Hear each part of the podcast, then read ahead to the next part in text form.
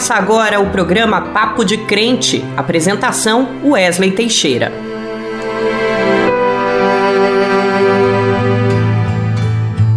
A paz do Senhor, meu irmão, a paz do Senhor, minha irmã. Eu sou Wesley Teixeira e esse é o nosso Papo de Crente, uma conversa entre irmãos. Que bom é ter você aqui novamente conosco neste espaço em que oramos, caminhamos e aprendemos juntos.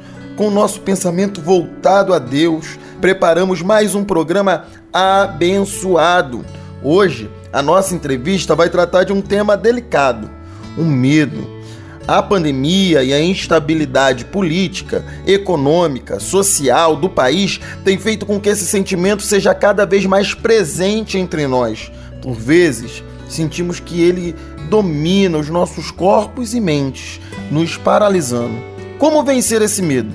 É exatamente sobre isso que vamos conversar na entrevista de hoje com Remi Damasceno, ele que é pastor e psicólogo. Na sequência, tem o pastor Ariovaldo Ramos falando com a gente a partir de uma perspectiva bíblica, trazendo um pouco de alento, coragem, esperança para todos nós. Ainda tem muito louvor, nosso giro de notícias, o dizem por aí, para que ninguém passe para frente notícias falsas além de informações importantes sobre o Setembro Amarelo, mês em que se discute a prevenção ao suicídio. E para começar, eu convido você a orar comigo. Deus, Pai de amor, de bondade, de misericórdia, queremos nos colocar diante da tua presença, dos teus sonhos e dos teus desejos para as nossas vidas.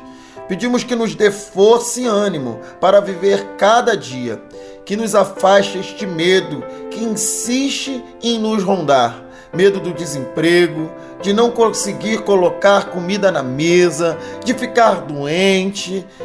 Ah, medo de perder pessoas queridas. Sim, são tempos difíceis, Pai, mas sabemos que Tu és conosco, que não nos abandona nunca e que quando esse medo parece tomar conta de nós, é em Ti que encontramos alento e coragem para seguir.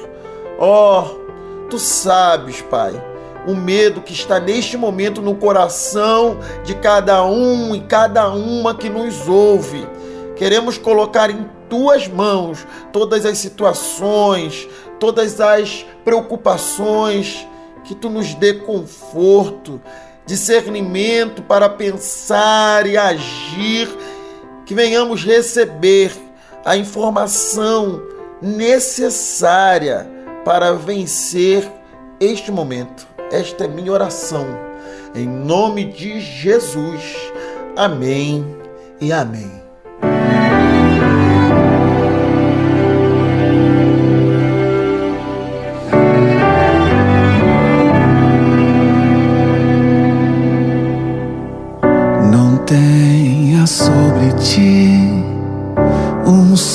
Cuidado, qualquer que seja. Pois um, somente um, seria muito para ti. É meu, somente meu, todo trabalho. Trabalho é descansar.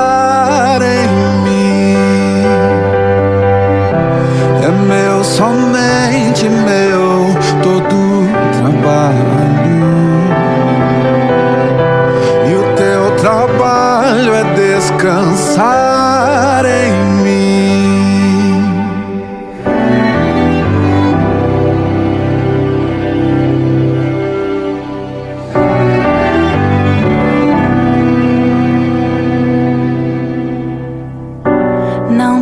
temas quando enfim tiveres que tomar decisão. Entrega tudo a mim, confia de todo o coração. É meu, sou meu.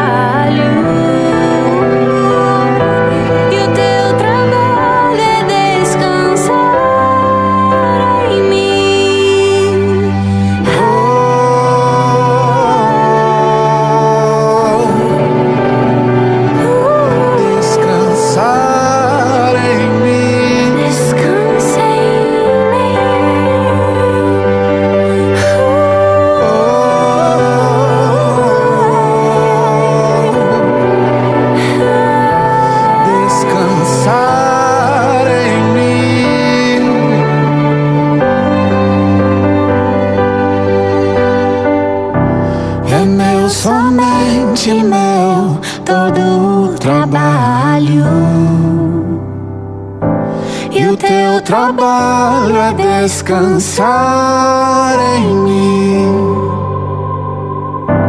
É meu, somente meu, todo o trabalho. E o teu trabalho é descansar em mim. E você acabou de ouvir Laura Sogueles e Paulo César Baruch. Não tenhas sobre ti. Setembro Amarelo é o mês mundial de prevenção do suicídio. O assunto, infelizmente, ainda é tabu. A falta de informação e o preconceito sobre o tema tem como consequência grandes dificuldades na identificação de sinais, além da escassez de oferta e busca por ajuda. Hoje, já se sabe que cerca de 90% das pessoas que se suicidam estavam passando por algum transtorno mental, como depressão ou ansiedade. Além disso, vale ressaltar que o suicídio é multifatorial, ou seja, não há um motivo específico para alguém tirar a própria vida. Também não há culpados, mas o suicídio pode ser prevenido na grande maioria das vezes, e esse é um dos maiores esforços do Setembro Amarelo. E deve ser um esforço de todos nós que sabemos que Deus nos presenteou com a vida e devemos ser gratos por ela. Por isso, hoje, queremos falar com você que está passando por dificuldades, que sente que suas forças estão acabando. Saiba que você não está só e que Deus estende a sua mão para você. E existe uma rede de apoio que pode te ajudar. Converse com a sua família, com seu pastor, com seus irmãos na igreja. Não deixe de procurar ajuda médica caso você precise. Além disso, há um serviço que tem ajudado muitas pessoas em todo o país: o CVV Centro de Valorização da Vida. Eles atendem por telefone, e-mail, carta ou chat. O telefone do CVV é 188 o telefone do CVV é 188. E não se esqueça que Deus está sempre com você. Em Isaías, capítulo 41, no versículo 10, lemos: Por isso não tema, pois estou com você. Não tenha medo, pois sou o seu Deus. Eu o fortalecerei e o ajudarei, e eu o segurarei com a minha mão direita vitoriosa. Chegou o momento da nossa entrevista. Toda semana, um entrevistado discute aqui conosco um tema da atualidade. Falamos sobre o Setembro Amarelo e teremos a honra de ouvir nos próximos minutos o pastor e psicólogo Remi Damasceno, que vai nos falar justamente sobre o medo. Parece que vivemos uma época em que o medo está sempre presente como seguir adiante apesar de tantas dificuldades. Nossa querida jornalista Naama Nunes está com Remi para uma conversa sobre o tema. É com você, Naama! Olá Wesley, que bom estar de volta com você aqui no programa Papo de Crente, meu querido irmão. E Wesley, a pandemia causada pelo coronavírus e também a instabilidade política, econômica e social no Brasil tem colocado toda a população brasileira em alerta. A iminência de contágio pela doença e as consequências dos seus efeitos têm provocado muito medo na população e nem todo mundo, Wesley, está preparado para lidar com essa emoção. Mas para nos ajudar a identificar quando o medo se se torna algo excessivo, a gente conversa agora com o psicólogo e pastor Remi Damasceno, ele que é da Igreja Batista Central em Niterói, no Rio de Janeiro. Pastor Remi, é um prazer muito grande falar com você aqui no programa Papo de Crente. Prazer é todo meu e eu espero conseguir contribuir para um assunto tão delicado e necessário como esse. Pastor, há pouco mais de um ano e meio nós estamos enfrentando a pandemia do coronavírus no Brasil. A gente ainda vive sobre o perigo da morte, o que nos causa muito medo. Temos também no país uma instabilidade política, econômica e social muito grande que tem provocado insegurança na população. Como lidar com esse sentimento do medo em tempos tão difíceis, pastor? O medo, ele é um sentimento humano necessário. diante de riscos reais. Ele não é um problema. Não, não devemos envolver o medo numa, numa categorização de, de problema, porque o medo é necessário. Ele se torna problemático e patológico quando ele assume contornos de intensidade ou extensão absolutamente desproporcionais ao risco real. E nesse ano que vivemos, essa fronteira do medo se dilatou, se ampliou. O risco de contrair uma doença e chegar a óbito ou complicar, e tantas pessoas conhecidas que morreram, é evidente que isso gera um medo necessário, mas ao mesmo tempo com um potencial imenso de gerar patologias, porque ele ganha uma extensão de pouca concretude, de pouca percepção. De fato, o medo cresce, não tem como não crescer, mas é preciso delimitá-lo melhor. Pastor, é possível a gente identificar quando o medo passou daquele estágio de normalidade para uma condição mais grave, levando, por exemplo, um indivíduo para um quadro de ansiedade ou depressão, pânico também, né? Existem sintomas que devemos ficar atentos quando devemos procurar ajuda, pastor? Nós não temos condições de processar, de elaborar o medo sozinho. Ninguém tem. Então, isso desde que nascemos, quando criança, bebê, ouve um, um, barulho muito intenso, ele fica com medo e chora. Aí chega aquela pessoa que cuida, pega no colo, profere palavras carinhosas e traduz para a criança de que aquele barulho não precisa ser alvo de temor. E aí é exatamente isso que vai acontecendo conosco quando a gente cresce. Vão dizendo para a gente o que a gente precisa temer e o que não precisa temer. E a gente vai ganhando confiança na vida para identificar o, os riscos e aquilo onde a gente pode transitar com naturalidade e tranquilidade. A gente vive um tempo de nosso país extremamente complicado com relação a isso. Por exemplo, com relação à pandemia. Qual é o risco real? Para eu ter essa delimitação, precisaria ter uma fala unificada no país, apontando quais são as suas reais, os seus reais riscos e aquilo que a gente deve é, ficar tranquilo. A proliferação de fake news adoece coletivamente a população porque não permite essa delimitação.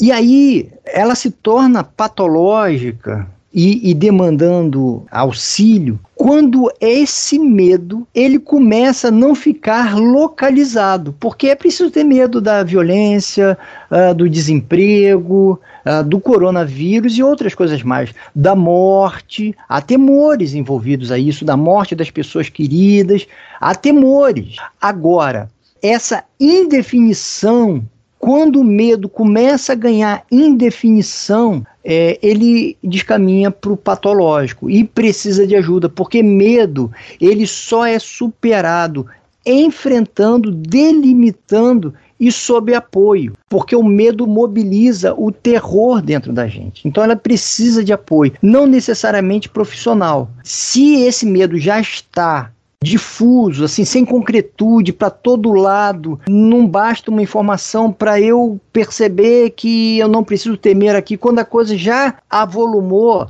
eu preciso de ajuda profissional, não há dúvida. Agora, pastor, entre as diversas razões que têm provocado medo na população brasileira, cabe aqui a gente citar a questão econômica do país. O Brasil vive um descontrole da inflação, nós temos quase 15 milhões de brasileiros desempregados, desse total, 6 milhões desistiram de procurar emprego, há medo da falta, há medo da fome, há medo de não ter onde morar. Como devemos agir nesse contexto, pastor? Olha só, primeiro ponto é que esse medo é um medo legítimo, real, não é nem um pouco patológico, o medo de passar necessidade. A importância da fé é central nesse aspecto por acreditar no apoio divino, mobilização de, de, de irmãos, enfim, para nos apoiar é fundamental, mas esse medo é legítimo. É por isso que já há vários estudos apontando para os perigos psíquicos de uma política muito liberalizante, né, neoliberal, para o psiquismo humano, porque gera insegurança e gera medo. Qual é o modo de enfrentar esse medo que é real? não dá para chamá-lo de patológico em hipótese alguma, é se vincular a redes de apoio. Quanto maior a sua rede de apoio, maior a tranquilidade para enfrentar. Mais uma vez, sozinho o medo cresce. A economia do jeito que está gera medo. E não tem como fugir de uma certa instância desse medo, porque é um medo muito concreto. Agora, pastor, nós vivemos tempos de muitas fake news. Nós sabemos que as notícias falsas, nós sabemos que as notícias falsas, elas já existem há muito tempo, mas agora com as redes sociais, elas parecem ter encontrado um terreno fértil para a propagação. O fato é que essa prática tem gerado também muito medo na população. Esses disparos em massa de notícias falsas podem levar a nossa população ao caos e consequentemente provocar doenças emocionais? Não há dúvida, Nama. O medo é um sentimento profundamente primitivo em cada um de nós. Quando eu me deparo com medo que eu não tenho condições de, de delimitá-lo, de percebê-lo e de enfrentá-lo, há como que um movimento regressivo em mim. Quando a gente vê essa questão da fome, da precariedade material, é um medo que eu localizo, tem nome, tem delimitação e tem concretude, a minha razão me leva até ele, eu crio redes de proteção, etc. Quando eu me deparo com a fake news, ela retira a possibilidade de delimitar o medo, porque ela, ela desloca a razão para campos distintos, numa proliferação de, de informações que, se verdadeiras, acabariam com a tranquilidade de qualquer pessoa, isso impossibilita a pessoa delimitar a área que é risco real e da área que não há risco. Na fake news, desfaz qualquer fronteira e quando desfaz a fronteira, o que mobiliza a pessoa é o medo. E esse medo ele é regressivo.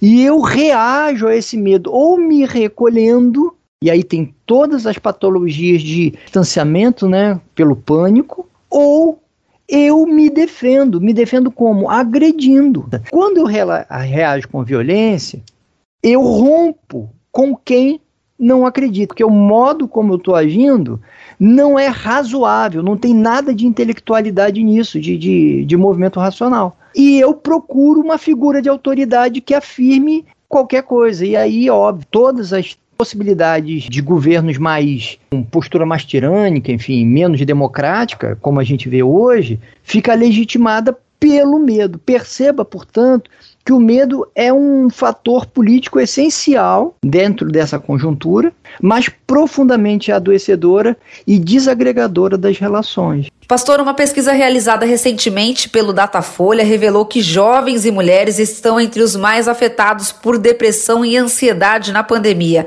É possível que muitos dos nossos irmãos em Cristo que estão nos ouvindo neste momento estejam enfrentando problemas emocionais Quais conselhos você, como pastor e psicólogo, poderia dar agora a essas pessoas?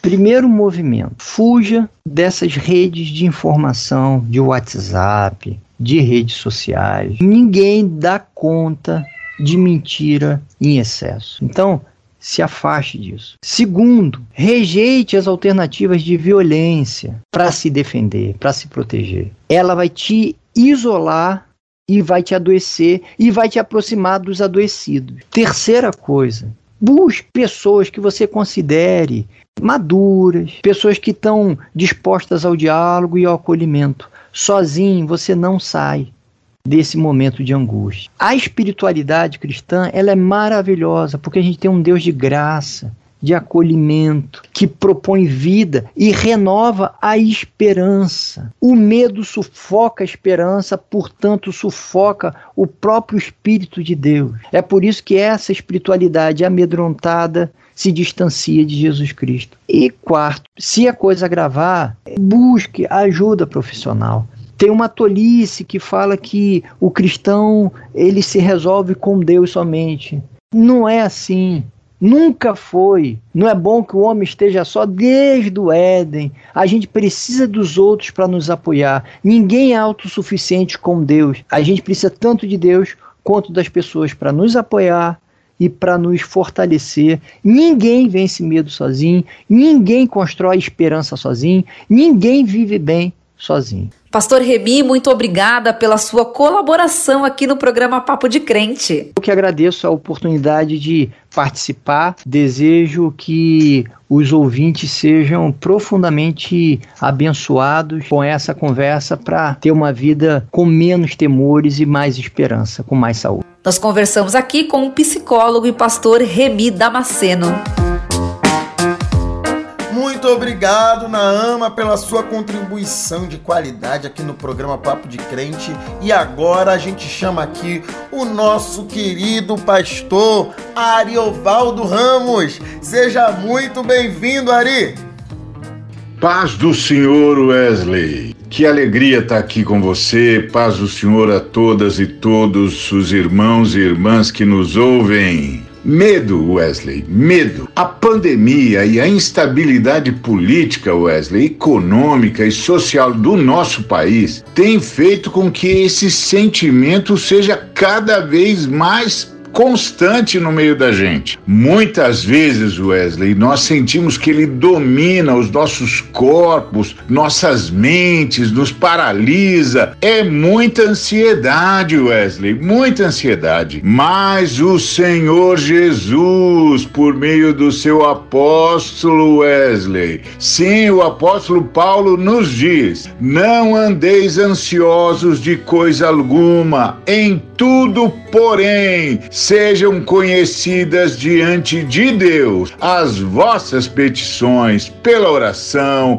e pela súplica, com ações de graças, Wesley. Tá lá em Filipenses capítulo 4, versículo 6. Wesley, os dias estão difíceis, mas o Senhor é conosco e ele está atento à nossa luta, Wesley. Agora é a hora de pôr nossa fé no Cristo que não nos deixou órfãos, que está conosco, que disse que estaria conosco até a consumação dos séculos. O Cristo, Wesley, que luta ao nosso lado, que opera milagres e nos dá vitória contra o mal. É, Wesley, nós temos de continuar a fazer o bem, temos de continuar continuar a ser solidários, temos de continuar a repartir, a abençoar e temos de confiar, Wesley. Confiar, Jesus está conosco. Nós não precisamos ter medo do mal, não precisamos ter medo do maligno,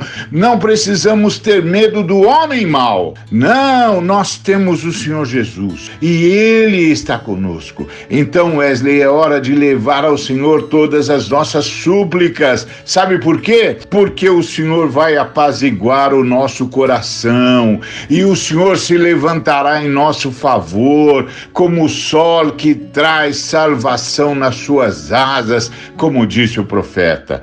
É, Wesley, nós não precisamos temer. Não, não. Sabe de uma coisa, Wesley? Há teólogos que dizem que se você contar direito, não temais, aparece na Bíblia 366 vezes, Wesley. Uma para cada dia do ano e mais, uma para o ano bissexto. É isso, Wesley. Nós podemos confiar e nós podemos continuar a lutar porque a vitória é de Deus e a vitória de Deus, Wesley, é a vitória da justiça. Deus nos abençoe. Paz do Senhor.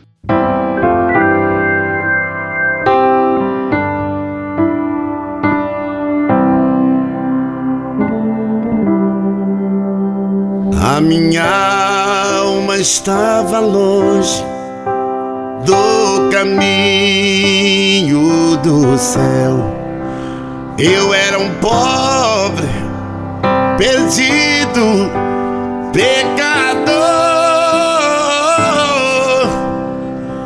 Mas Jesus transformou minhas trevas quando Ele estendeu a sua mão para mim. Quando Jesus estendeu a sua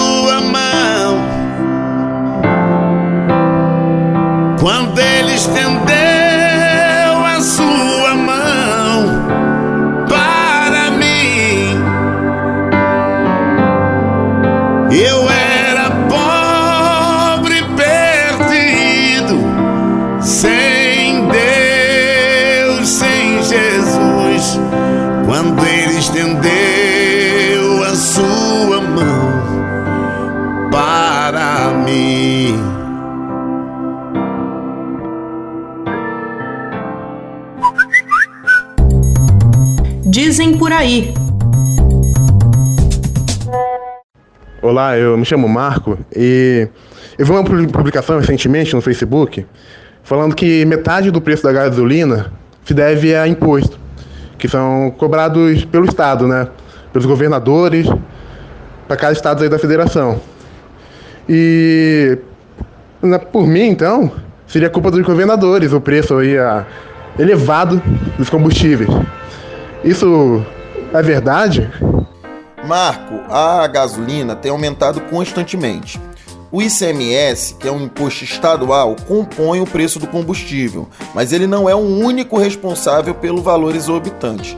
O petróleo passa por uma cadeia de produção até chegar aos postos de combustível. Os custos de cada etapa, refinarias, distribuidoras e postos, impactam no preço cobrado na bomba. Além disso, Marco, Soma-se ao valor total dos impostos estaduais, o ICMS, e os federais, o PIS, o PASEP, o CONFINS, o CID, tudo isso compõe o preço da gasolina. O ICMS é responsável por cerca de 28% do valor final pago pelo consumidor lá na ponta. Mas vale destacar que, segundo especialistas, a disparada da gasolina não está relacionada ao aumento da, da alíquota do ICMS mas ao custo do petróleo, que são coisas diferentes. Com seu valor em alta no mercado internacional, a diferença acaba sendo repassada ao consumidor, como você que está aí na ponta, Marco.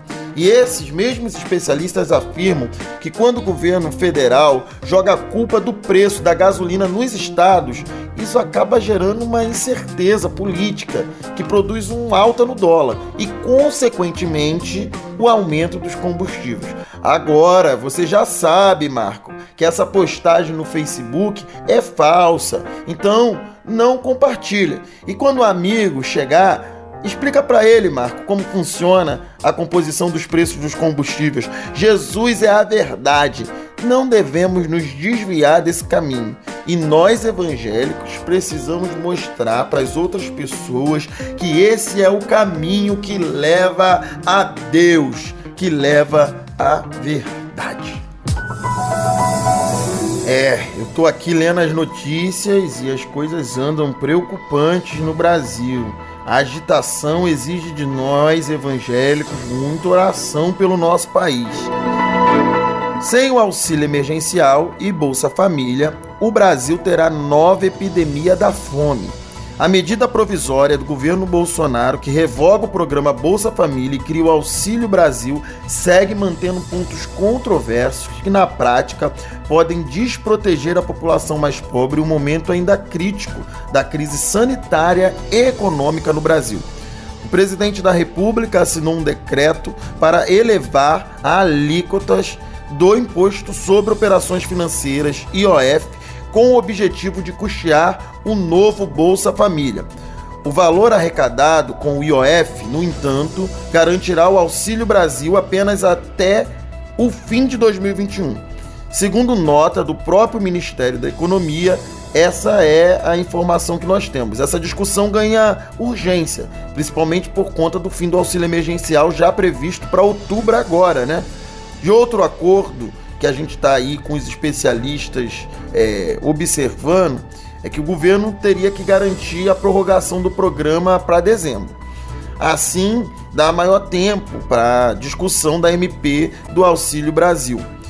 É papel do governo garantir condições de vida dignas para a população.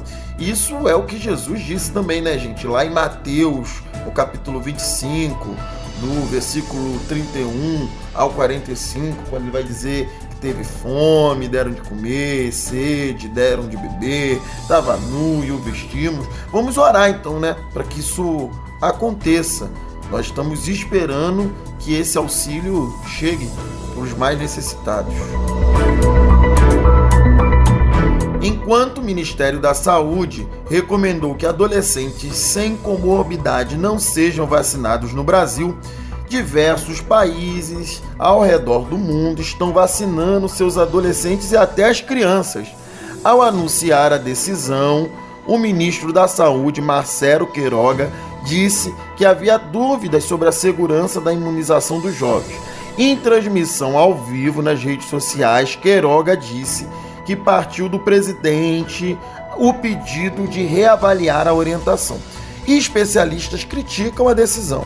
O Conselho Nacional de Secretários Municipais de Saúde e o Conselho Nacional de Secretários de Saúde emitiram nota manifestando profundo lamento em relação à decisão do Ministério da Saúde e pedindo posicionamento da Anvisa, que já havia autorizado a vacinação com o imunizante da Pfizer em jovens de 12 a 17 anos. Se você vacinou seu filho, não se preocupe. Até agora não há nenhuma prova de que a vacina para adolescentes não seja segura. Confira se seu estado vai aplicar a segunda dose nessa faixa etária. Deus tem inspirado a ciência para que todos tenham saúde, para que possamos sair dessa pandemia que já levou tantas vidas. Vamos orar para que Deus ilumine a cabeça dos nossos governantes e afaste essas ideias bobas da cabeça deles.